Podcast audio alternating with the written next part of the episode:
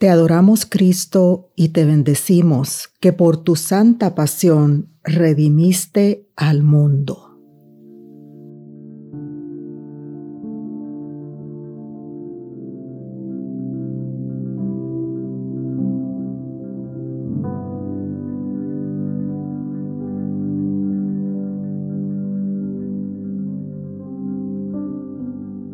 Una vida sin pecado llevar una vida sin pecado. El pecado ensucia la humanidad, el corazón y el alma. La pasión de nuestro Señor fue la experiencia del pecado. Su cruz era el asqueroso peso del pecado de los hombres, todos los hombres, todas las generaciones, esta generación, tú y yo, hasta el final de los tiempos.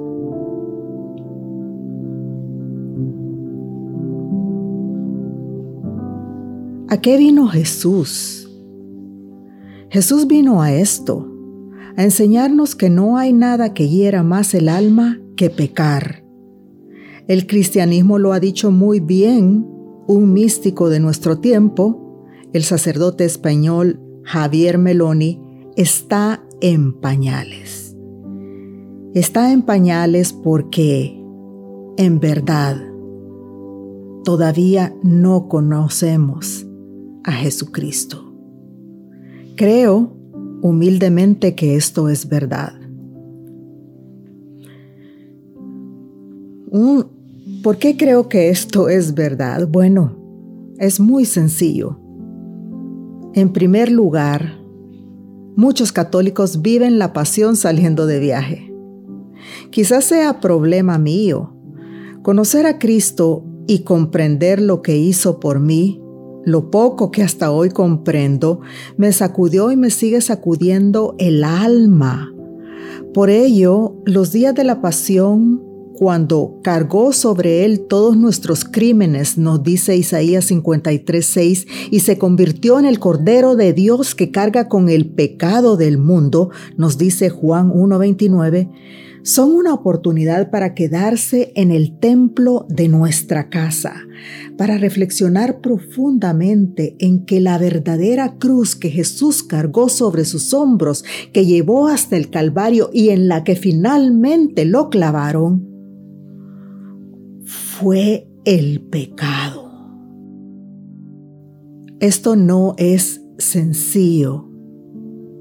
Nuestra fe, nuestra religión, no es una religión sencilla, por lo que no se puede digerir tremendo acto, tremendo acto de humanidad, tremendo acto de amor, tremendo acto de ser persona, surfeando en las olas del mar, leyendo la Biblia descansando en unas hamacas o saliendo de compras a Miami. No, se requiere para conocer hondamente a nuestro Dios aquella ascética que es silencio, que clava la mirada en Él, que mueve el corazón hacia el tremendo misterio del amor de Dios que permite que su Hijo se haga pecado. El pecado, lo sabemos, aleja al hombre de Dios. Es por esto que Jesús grita desde la cruz, Dios mío, Dios mío, ¿por qué me has abandonado? Como leemos en Mateo 27, 46. Ciertamente estos son días de recogimiento, de reflexión en el sentido profundo de este misterio de esfuerzo mental y del corazón para despertar la conciencia de Cristo que vive en nuestra alma, para así acompañarlo como un apóstol más hasta el final. Porque tú y yo lo sabemos.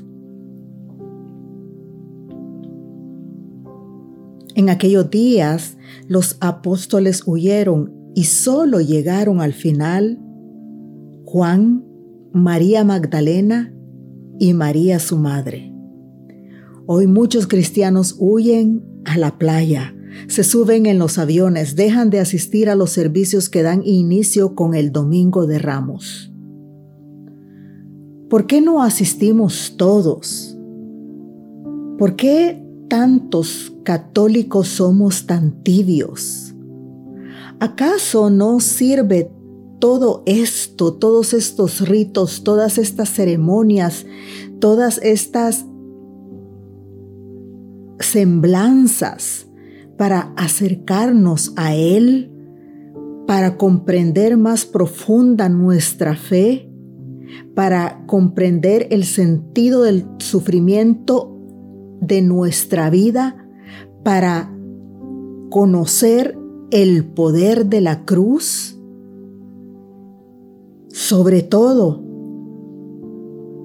para comprender que Jesús murió por nuestros pecados y resucitó para nuestra justificación, para mi justificación? Efectivamente, si tú eres un cristiano que se va para la playa, que se va para compras a Miami, que, que no hace silencio, que no asiste a, a estas memorias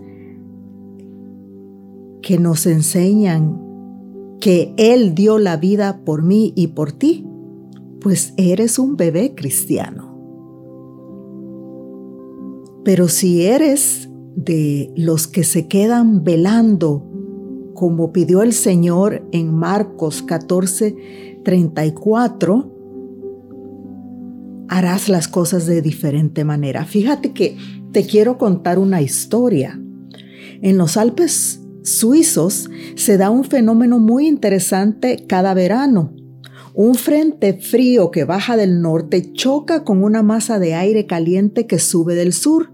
Esto provoca que surgen tormentas enormes que cambian completamente las condiciones atmosféricas. Se oye el silbido del viento, se producen tormentas eléctricas, vientos que producen grandes nubarrones, relámpagos. Es que parece como que las montañas fueran a colapsar. Pues bien, Dice el padre Rainero Cantalamesa, que es sacerdote franciscano capuchino y quien imparte ejercicios espirituales al Santo Padre, que algo así ocurrió en el alma de Cristo, de Jesús, del Redentor. La inmensa malicia del pecado chocó en ella con la inmensa santidad de Dios trastornándola hasta producirle un sudor de sangre y arrancarle de los labios aquella queja. Me muero de tristeza. Quedaos aquí velando.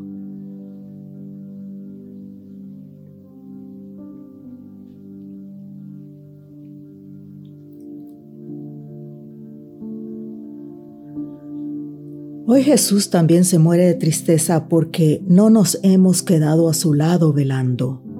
Yo no me he quedado. Ahora reflexiono. Puedo mostrarle mi amor y mi compromiso más. Sé que puedo decirle así cuánto lo amo.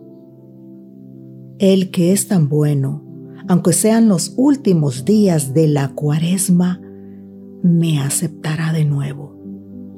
Porque ese es Jesús, ese es Cristo, el que espera, el que mira como nadie mira, el que está ahí siempre, a la puerta, a la puerta del corazón, tocando. Así es que si ya estás en la playa al escuchar este podcast, si te encuentras de viaje, si has salido de compras con tu familia o amigos, bueno, muy bien por ti. Está bien. Dios quiere que nos divirtamos después de una pandemia, después de todo lo que hemos pasado durante estos dos últimos años. Pero el mundo, no nos olvidemos, sigue herido por el pecado. Hay guerra en Ucrania y guerras en las familias. Y tú y yo, es importantísimo que nos determinemos a amar el sacrificio que es fuente de vida interior, amar la cruz que es altar del sacrificio, amar el dolor hasta beber como Cristo las heces del cáliz. Estas son palabras de San José María Escribá de Balaguer, palabras que podemos llevarnos a nuestra meditación, reflexionarlas, masticarlas, profundizar en ellas, para que nos ayuden a pensar cómo vivo yo la pasión de Jesús, el Cristo. Como mencioné anteriormente, al llevar a cabo este misterio de nuestra religión, Jesús tuvo junto a sí a su madre y madre nuestra. De ella dice un texto del Concilio Vaticano II, sufrió profundamente con su Hijo unigénito y se asoció con corazón maternal a su sacrificio, consintiendo con amor en la inmolación de víctima que ella misma había engendrado, convirtiéndose así para nosotros en madre en el orden de la gracia. Que esta Semana Santa te preguntes cómo lo haré yo. ¿Cuál será mi respuesta a esta revelación del amor de Cristo? No nos apresuremos a hacer propósitos y a intentar compensarlo. No podríamos. Y además, no es esto lo más importante que tenemos que hacer en este día.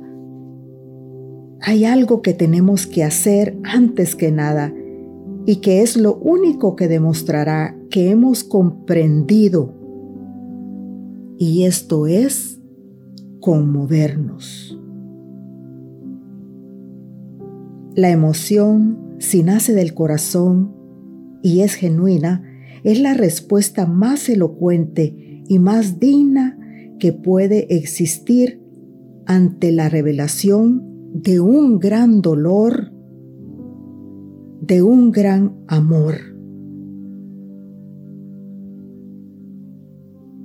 Y esto es lo que tú y yo estamos llamados a hacer en esta etapa final de la cuaresma. Conmovernos, emocionarnos ante lo que va a vivir Jesús, porque al emocionarnos nos abrimos hacia Él y nos abrimos también hacia lo más íntimo de nuestro ser.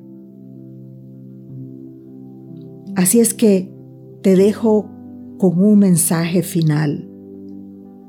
Basta ya de llorar por nosotros mismos con lágrimas contaminadas, con lágrimas de autocompasión.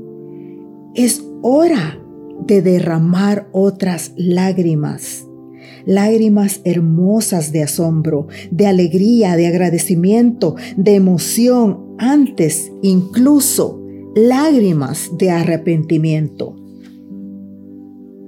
También esto es velar con Cristo. Velar con Cristo.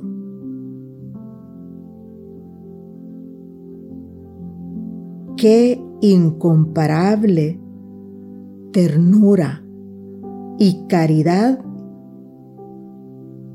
la que Él ha tenido contigo y conmigo. Feliz la culpa que mereció tal redentor. Feliz la culpa que mereció total redentor. Cristo nos ha salvado. Amén.